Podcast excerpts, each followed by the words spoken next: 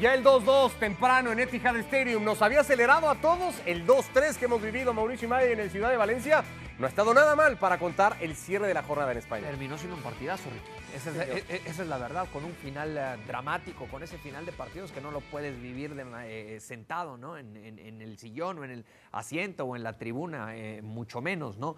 Eh, con, con un levante que tiene un detalle ahí que no termino por entender por qué el comandante Morales no marca o no ejecuta el segundo penal después de lo bien que lo había hecho. Tres en el cobradores tanto. distintos en los tres Tres penales. cobradores distintos, tres penales. El primero para mí no es. Extiende mucho el brazo Dani Alves, es cierto, pero ni siquiera ve al rival.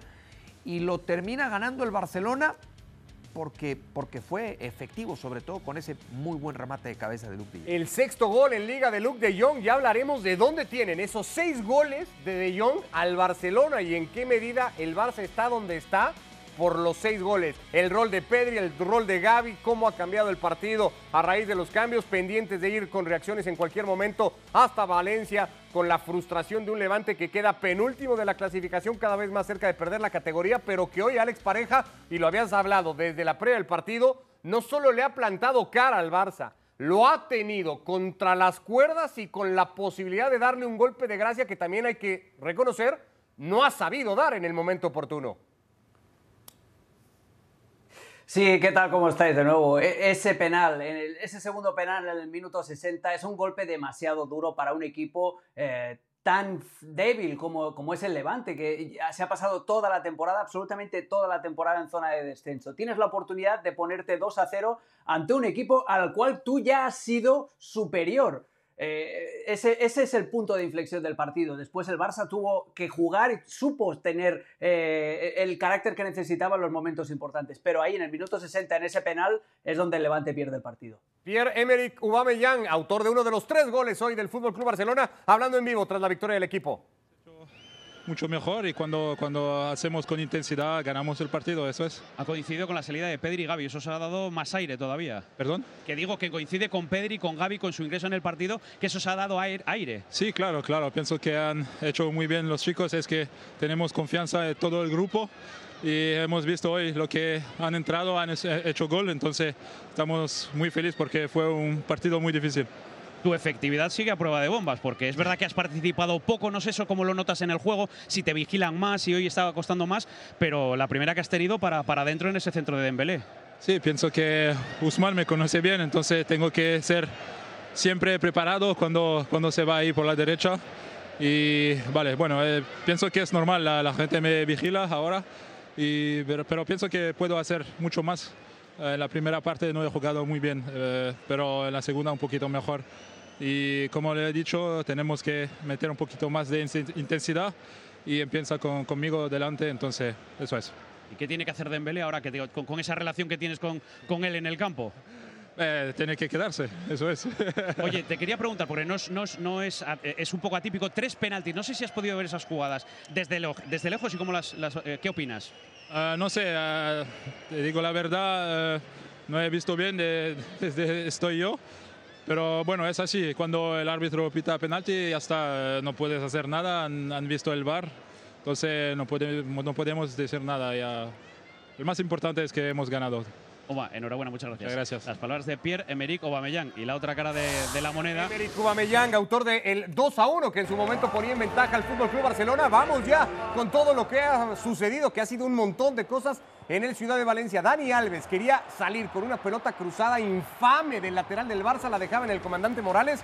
Avisaba el Levante arrancando el partido apenas. Sí, pasan mucho más cosas en el segundo tiempo que en el primero. En los primeros 45 minutos, el equipo que había generado la de mayor peligro había sido precisamente el, el levante en aquel mano a mano del comandante Morales, bien resuelto por Ter Stegen. En cuatro minutos, el Levante Alex Pareja ya le había pateado dos veces al Barça, ya había terminado un par de jugadas, a los 20 llegaba esta para Ferran Torres. Estaba haciendo el mismo partido que le hizo el Eintracht el jueves en la Europa League. El Barça tenía esos momentos por los- la salida de, de largo con Ter Stegen. Esta jugada de Morales es maravillosa y se merecía acabar en gol. La toca Ter con una chique maravilloso y después Eric García, que también ha tenido un gran partido, por cierto, la salva encima de la línea. El Levante tuvo una primera parte en la que destiñó completamente al Barcelona. Barrida de Néstor Araujo, el uruguayo llegaba así para salvar ante la posibilidad de que Martín marcara el 1 a 0 y seguía sufriendo el Barça, así nos íbamos a ir al descanso sin goles. Pelota de Dembélé, remate de Ferran Torres, gran atajada de Cárdenas, gran atajada de Cárdenas o podía definir o debía definir mejor A Ferran. mí me parece que Ferran tenía que cruzar un poco más el, el- el remate, ¿no? Ah, Y así le complicas al eh, guardameta rival. Después vendría esta jugada que para mí es polémica, insisto. Por lo menos el árbitro debió haber ido al bar. Sí extiende mucho el brazo Dani Alves, pero ni siquiera ve al rival. Ya la revisaremos a detalle las jugadas de los penales. En tiro de esquina, la mano de Eric García, penal, se cobra el cobrador, se cambia el tirador, el cobrador, patea Martín, atajaba Ter Stegen. Pedri ya había venido al campo, Gaby ya había venido al campo. Xavi buscaba soluciones, Pedri a pelota para Dembélé, novena asistencia Alex del francés para que Aubameyang pusiera el gol del Barcelona. Con un salto maravilloso también de- del gabonés. Se conocen desde los tiempos del Dortmund. Eh, el Barça tenía esos momentos, a partir del gol del empate, estaba encerrando al, Levante. Esta jugada de Gaby es maravillosa. Le reclamábamos en el, en el medio tiempo que el Barça necesitaba más uno contra uno ya en situación de definición. Bueno, pues eso es lo que hizo Gaby y el remate de Pedri de primeras también maravilloso. Hay que hablar particularmente de Pedri y de Gaby, del futuro del fútbol, del Barça, de España y del mundo, puesto en las piernas de este par de futbolistas. Tercer penal por el error del inglés terrible. Le permitía a Levante empatar el partido 2 a 2. Parecía que se acababa todo así. Pelota puesta a profundidad para Gaby. Ante la Chi que no podía definirlo, el Barça se lo perdía. Parecía que al Barça se le escapaban dos puntos. Pero viene la pelota Mauricio de Jordi Alba y Luke de Jong. Y la cabeza de de Jong que está muy bien colocada. Su sexto gol en liga dándole puntos al Barça. Con el sello de la casa, ¿no? Si algo hace bien este De Jong es eh, eh, rematar de cabeza. Primero ganarle la posición al defensor rival y después ese giro de cabeza fantástico para darle una buena dirección eh, a, su remate y así encontrar el tercer tanto del Barcelona y un gol que se convierte en tres puntos en el último suspiro del partido. Ahora hablamos igualmente a detalle de Luke de Jong y de lo que han representado los goles del neerlandés para efectos de la clasificación del Fútbol Club Barcelona. Visto el resumen y visto lo que ha sucedido en el Ciudad de Valencia, eh, empiezo a contar algunas cosas que creo que destaca. Hay manera de ligar, Alex, los tres penaltis de Vigo a los tres penaltis hoy en Valencia. ¿Va a tener el discurso de alguna manera liga de una forma o de otra?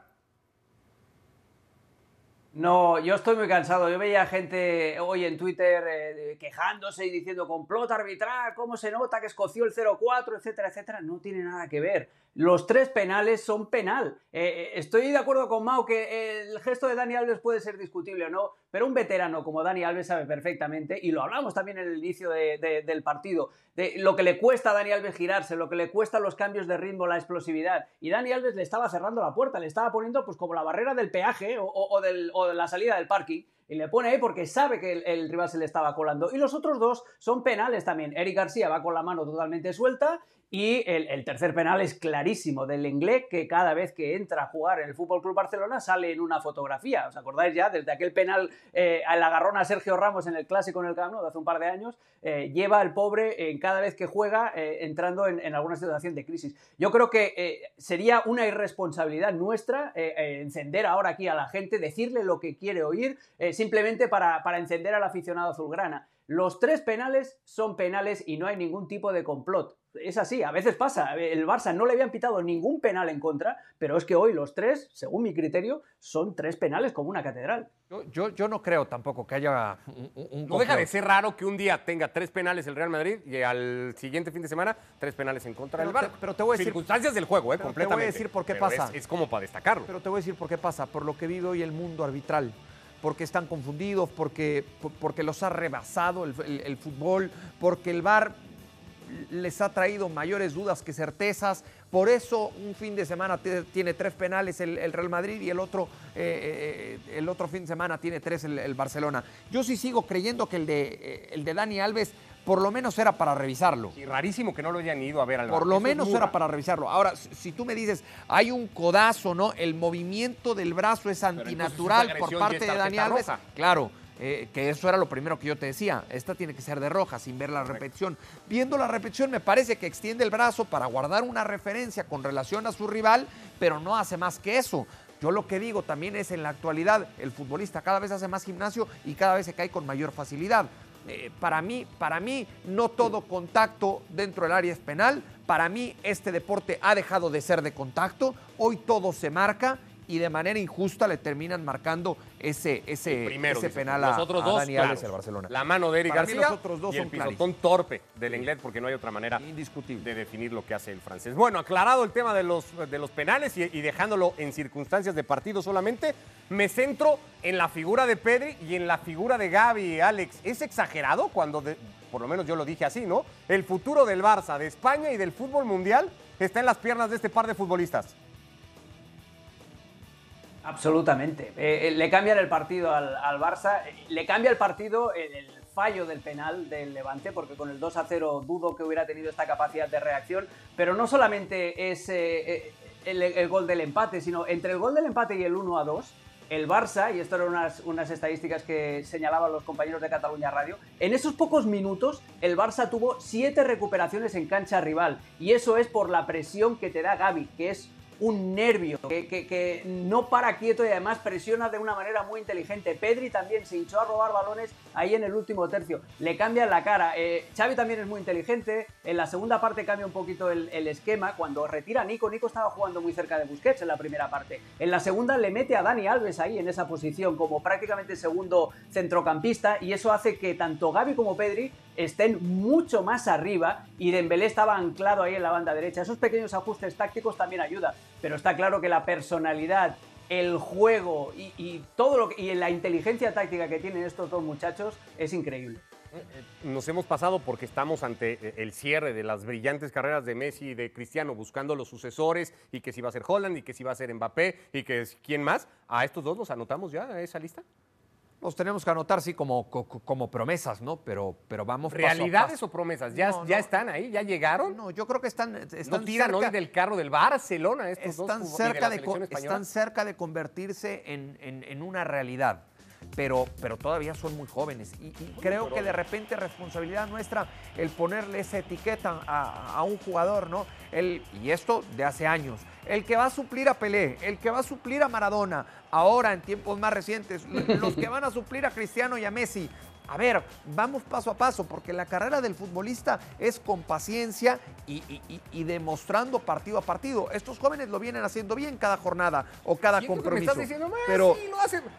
Resuelven partidos del Barcelona y de la selección española. Pedri viene de ser el mejor futbolista de la Eurocopa y Gaby jugó como jugó la Nations League con España. es que yo no te discuto la calidad y el 17 talento. años. Es que no te discuto la calidad y el talento. Me parece que hay que darles un poquito más de tiempo para entonces decir que son realidad, ¿no? O sea, si, si, si, por ejemplo lo comparamos con otro que mencionaste, Mbappé, Mbappé campeón del mundo y siendo factor en la gran final de ese mundial en Rusia.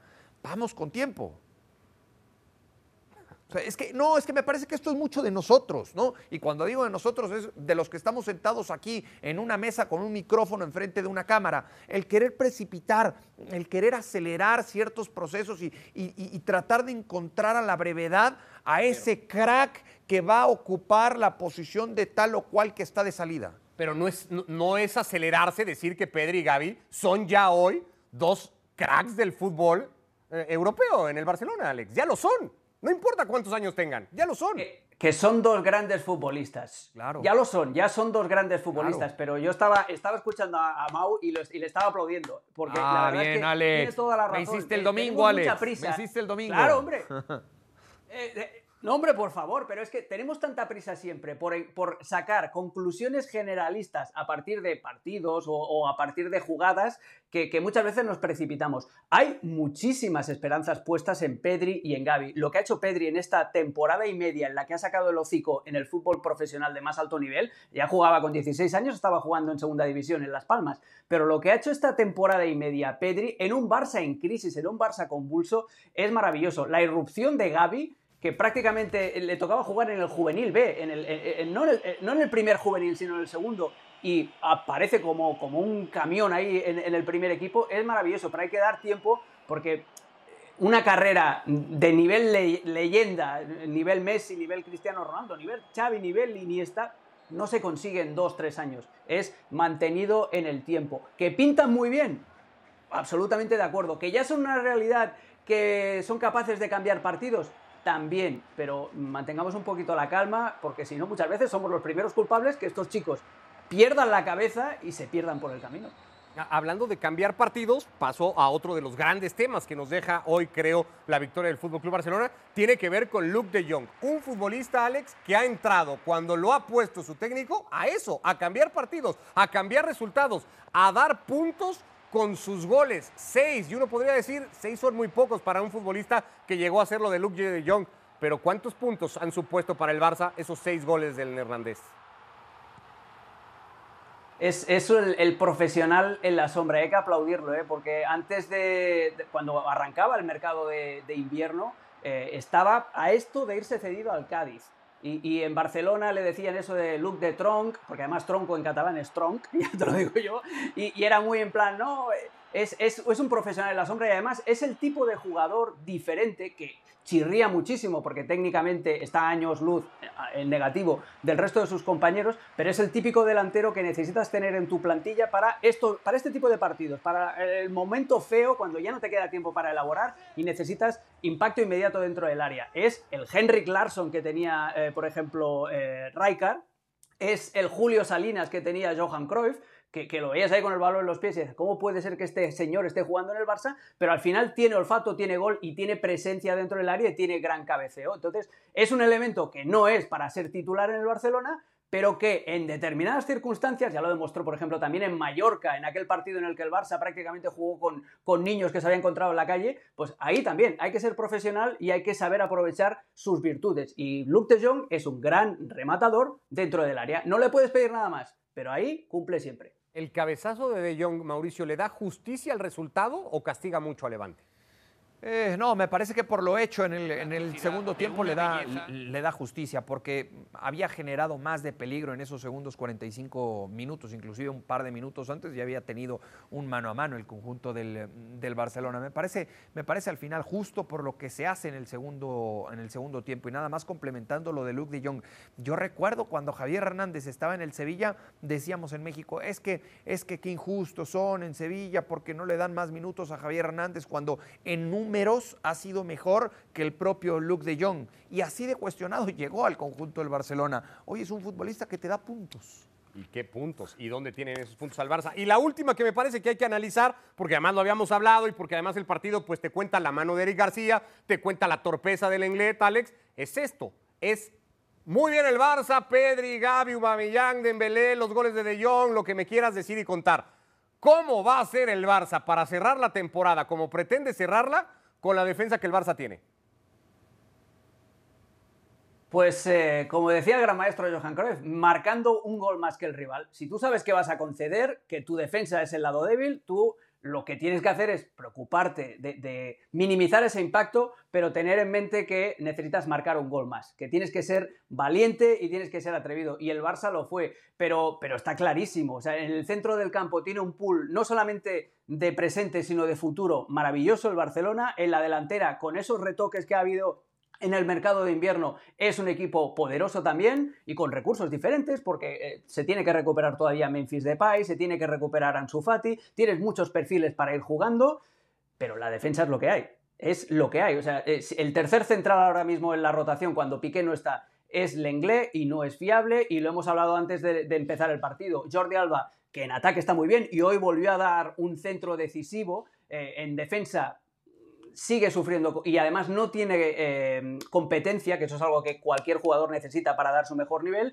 Y en la derecha, hoy lo hemos visto, es que Dani Alves eh, es una historia muy bonita, es tremendamente bonita la historia, pero al final eh, está en el estado físico en el que está y le cuesta mucho el Barça. De cara a la temporada que viene, sí, obviamente tiene ahí en el punto de mira que si Holland, que si Lewandowski, pero tiene que cimentar la defensa, porque si no, con una defensa floja no vas a ningún lado en Europa. ¿Se puede confiar en el proyecto del Barça hoy con este aparato defensivo? Se puede tener ciertas ilusiones y mayor esperanza, eso, eso sin duda alguna, con relación a lo que había sucedido a lo largo de los últimos meses. Me parece que será muy importante lo que pueda solucionar en la mesa, ¿no? Porque yo siempre digo que en el fútbol, eh, como se trabaja en la mesa, se termina reflejando en la cancha y en la mesa ha trabajado muy mal a lo largo de los últimos años el Barcelona. Lo empieza a corregir y eso evidentemente está reflejado en la cancha. Viene una parte importante que será en el verano se gane o se pierda lo que se, todavía se tiene enfrente, ¿no? Es decir, Europa League y Liga. Y, de acuerdo a cómo termines el año futbolístico, es decir, en el verano, entonces tomar mejores decisiones en la mesa para no solo creer, sino para volver a tomar en cuenta este equipo del Barcelona como uno de los candidatos principales a todo en Europa. Bueno, pues a eso pretende ir el Barça y mira que parecía que el camino iba a ser muy largo para volver y lo ha recortado, lo ha sabido recortar el equipo de Xavi Hernández con muchísimo mérito. Séptima victoria Lilo, la que ha sumado hoy en Liga el Fútbol Club Barcelona. Parte de la jornada la habíamos repasado al inicio también de esta transmisión, la victoria del Sevilla cuatro goles a dos que le hacía una falta Alex al equipo de Lopetegui por la derrota contra el Barça y por la última racha en la que se había metido el equipo andaluz y sobre todo también para no llegar ya totalmente derrotado y de brazos caídos al partidazo que tenemos el fin de semana que viene, al enfrentamiento en el mismo escenario, en el Ramón Sánchez Pizjuán contra el Real Madrid. Sin estos dos últimos goles del Papo Gómez y de Rafa Mir, el Sevilla ya llegaría sin ningún tipo de aliento a ese partido contra, contra el Madrid. Yo soy de los que piensa que la liga está decidida ya, pero el Sevilla necesitaba esto, una dosis de autoestima ante su público para recibir al Madrid con la mejor actitud posible. Y ojo que, aunque sí podamos casi coincidir que la liga parece decidida con esos 12 puntos sobre el Sevilla y sobre el Barça, lo que parece que todavía puede traer algún que otro susto es la definición de puestos de Champions. El Betis parece recobrar un poco memoria, sensaciones, ha ganado un partido importante esta jornada, se combina con la derrota del Atlético de Madrid que vamos a ver ahora frente al Mallorca y eso, Mauricio, hace que el, margen de error se vaya reduciendo evidentemente para los demás. Sí, por lo menos desde mi punto de vista hoy, en donde debemos de poner atención en lo que resta de temporada en España, es en el 2, 3 y 4. Para mí el 1 está definido. El 2 parece que el Barça cada vez lo encamina más, sobre todo si gana el partido pendiente con el Rayo. ¿No? Sí, Debí dudar ahí un poco. Ahí vamos a esperar, ahí vamos a esperar. Pero, pero sí, yo creo que nos tenemos que enfocar en el 2, 3 y 4. Y aquí está el Atlético de Madrid, Alex, metido justamente en esa carrera. Parecía porque el, Atlético presumía una racha en liga similar a la que ya cuenta el Barcelona y se ha ido a topar con el Mallorca de Javier Aguirre, un partido muy complicado, me parece en el que le ha faltado también intensidad al Atlético de Madrid, mayores ideas, rotó en ataque sobre todo, no encontró soluciones y ahora el Atlético se ve que, que esa posición casi segura de Champions puede no serlo tanto. Claro, sobre todo por eso, por lo que decís, porque el Betis no afloja. Javier Aguirre y el Mallorca le dieron la dosis de cholina al Atlético de Madrid, le plantearon un partido parecido al que el Cholo le plantea a los grandes y no es eh, la primera vez esta temporada eh, que el Atlético de Madrid se deja puntos ante rivales de la zona baja de la clasificación. El Mallorca ya había ganado en el Metropolitano tiene muchos problemas el Cholo cada vez que tiene que llevar la iniciativa. De hecho, el Atlético perdió esta temporada los dos partidos contra el Mallorca y hacían cuentas, el Atlético ha perdido más puntos contra los rivales que pelean la permanencia en España que contra los que pelean por el título o la zona Champions, por ejemplo. Un dato que es terrible para el equipo del Cholo Simeone. Y este es el Real Madrid que le ha ganado el partido al Getafe. Dos goles a cero, apareció Casemiro, apareció Lucas Vázquez, una gran pincelada de Vinicius para la asistencia. Ancelotti pues ha podido dosificar esfuerzos, rotar un poco el plantel. Ya sabemos que no es que lo toque tampoco demasiado, pero jugó Marcelo, jugó Lucas Vázquez, eh, ¿no? Entre, jugó Valverde de nueva cuenta, que no es que sea un suplente fijo, pero jugó Camavinga, le dio minutos a algunos. Esa es la joya del partido, ¿no? El, servicio de Vinicius de, tres dedos, los tres dedos de Cuaresma los robó Vinicius para poner en ventaja a Casemiro y que cerrara esa jugada y terminara en, gol. Sí, eh, tiene que encontrar Carlo Ancelotti cómo rotar, cómo dosificar las cargas de trabajo, tomando en cuenta que tiene a la vuelta de la esquina la vuelta contra el conjunto del Chelsea misma, que si mantiene el nivel mostrado tanto ayer como a mitad de semana, me parece que tiene la serie muy encaminada. Destacabas tú más temprano, Alex, es el primer gol de Casemiro en la temporada, el segundo mejor goleador que tuvo el Real Madrid la campaña pasada. ¿Eso es bueno o malo? Eh, esto es bueno, que Casemiro no sea el, segundo máximo goleador del Real Madrid, es bueno para el Real Madrid, eh, pero en este caso, en la apertura del marcador, pues es buenísimo para Casemiro, para, acabar de tener buenas sensaciones también, porque es un jugador que no está pasando por su mejor momento. Eh, el Madrid además también le da el premio del segundo gol, que lo vamos a ver ahora mismo, a Lucas Vázquez, que es otro de esos futbolistas que como entrenador siempre querrías tener en, en, tu equipo, porque te quita un apuro de lateral, de extremo, sabes que siempre te va a cubrir, eh, siempre te va a funcionar, siempre te va a obedecer, que eso no siempre sucede en el fútbol profesional. Entonces, para mí lo de ayer eh, del Real Madrid es la historia perfecta, porque da descanso a Modric, da descanso a Kroos, el equipo no se resiente y ahí lo vemos, con 12 puntos de ventaja respecto al Barcelona, es cierto que el Barça tiene un partido menos, pero con la liga ya prácticamente al alcance de los dedos. 15 sobre el Atlético, pero ojo lo que decíamos, ¿no? Betis Atlético, la diferencia es de un punto, el Betis está a 4 del Sevilla, de momento a 4 del mismo Barça, que insistimos sigue arrastrando ese partido pendiente que le podría dar cierto... Y la Real Sociedad, ¿eh, Ricardo? Correcto, que también se ha metido eh, eh, a esa La Real Sociedad también, que ganó hoy, sí, sí. Sí, sí. Bueno, pues estamos con esto, que tú también decías más temprano, te tuvo pues como niño, ¿no? En Disneylandia, Alex, el gran partido que se ha contado hoy en la Liga Premier entre el Manchester City y el Liverpool. Si hubiera habido una cámara en mi casa cuando estaba viendo el partido, he aullado los 90 minutos, pero aullado de placer, porque es un partido de ida y vuelta en el que los dos equipos lo dieron todo. E, Es el mejor espectáculo del mundo. Esto es, lo decía en Twitter, esto es como si vas por primera vez al cine y te proyectan en sesión doble El Padrino y Apocalypse Now. Eh, Después de ver este partido, cualquier otra cosa te sabe a poco. Y la verdad es que fue un, fue un jugazo con, con eh, respuestas tácticas de los dos entrenadores, con, con apariciones de jugadores eh, inesperados, como el caso de Gabriel Jesús, los que nunca fallan, como es el caso de Alexander Arnold, esta combinación de, de Salah para Mané con la colaboración de uno que siempre falla, como es el caso de Kyle Walker. Fue un auténtico juegazo, un partidazo y lo mejor es que en una semana se vuelven a encontrar. Pareciera que juegan otro deporte, ¿no? Sadio Mané en su cumpleaños número 30, por cierto, hoy Sí, sí, marcando gol. Y todo esto exactamente lo traemos a colación porque el próximo sábado aquí estaremos por la señal de ESPN Plus con una edición previa, además de fuera de juego, de cara a la semifinal de FA Cup entre Manchester City y Liverpool, que hoy han confirmado que son los dos mejores equipos del mundo.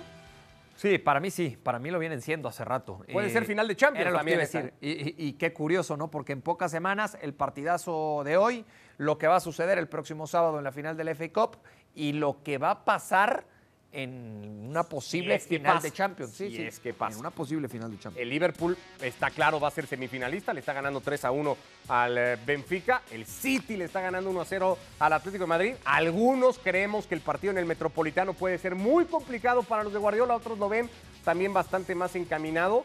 ¿Te imaginas esa final en París? O sea, ¿te gustaría en ese City? Sí, por Es- supuesto. Me, me- me- me parece que, que- que le, venía, le vendría espectacular ¿no? a, a- a lo que tanto pedimos, que es el buen fútbol. Eh, yo creo que como espectáculo sería sensacional.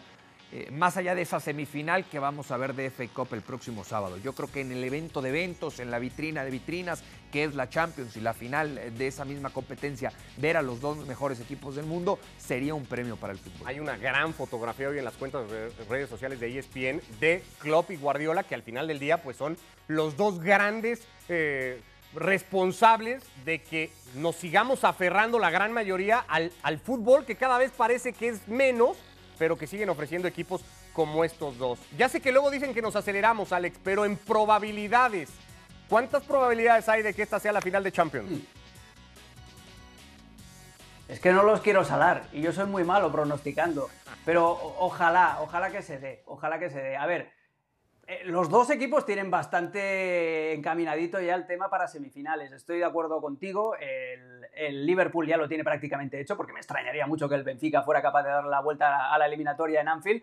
Lo veo más complicado para, en el caso del City, porque ya sabemos que el City tradicionalmente siempre tiene un partido de despiste, un partido de pájara, como le llaman en España, en Champions, y por qué no, se podría dar en el Metropolitano tranquilamente, pero por el bien del fútbol, ojalá que lleguen estos dos a la final y ojalá que tengamos un partido con la misma intensidad y con la misma actitud de los dos equipos como el que hemos tenido hoy, que ha sido maravilloso. También en la previa del partido de hoy, Guardiola había o se había referido a Jürgen Klopp como su gran rival, su gran adversario que ha tenido hasta ahora, dijo en su carrera, ¿no? Y, y eso eh, decía mucho, tomando en cuenta la rivalidad de José Mourinho. Ya tendremos tiempo para hablar en qué lugar están estos dos entrenadores. De momento nos vamos. Mauricio y Mike, gracias. Gracias a ustedes, como siempre un placer. Abrazo, Alex, gracias.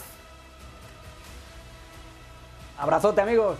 Igualmente, victoria del Barça, 3 a 2 ante el Levante para seguir segundo de la clasificación en la Liga Española.